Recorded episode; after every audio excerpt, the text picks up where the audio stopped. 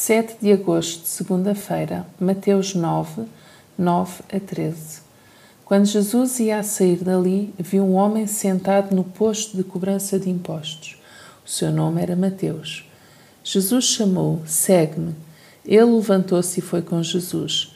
Jesus estava sentado à mesa em casa de Mateus e vieram muitos outros cobradores de impostos e mais gente pecadora sentar-se à mesa com ele e os discípulos. Ao verem isso, os fariseus perguntavam aos discípulos: Por que é que o vosso mestre se senta à mesa com os cobradores de impostos e gente pecadora?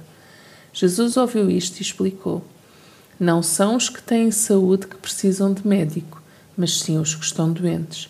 Vão aprender o que significam estas palavras da Escritura. Prefiro a misericórdia e não os sacrifícios. Eu não vim chamar os justos, mas sim os pecadores.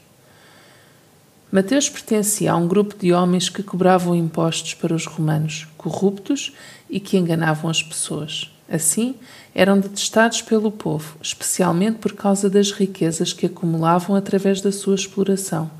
Por isso, os fariseus ficaram ofendidos quando Jesus chamou Mateus e foi comer em casa dele. É que Jesus veio chamar todos os pecadores ao arrependimento.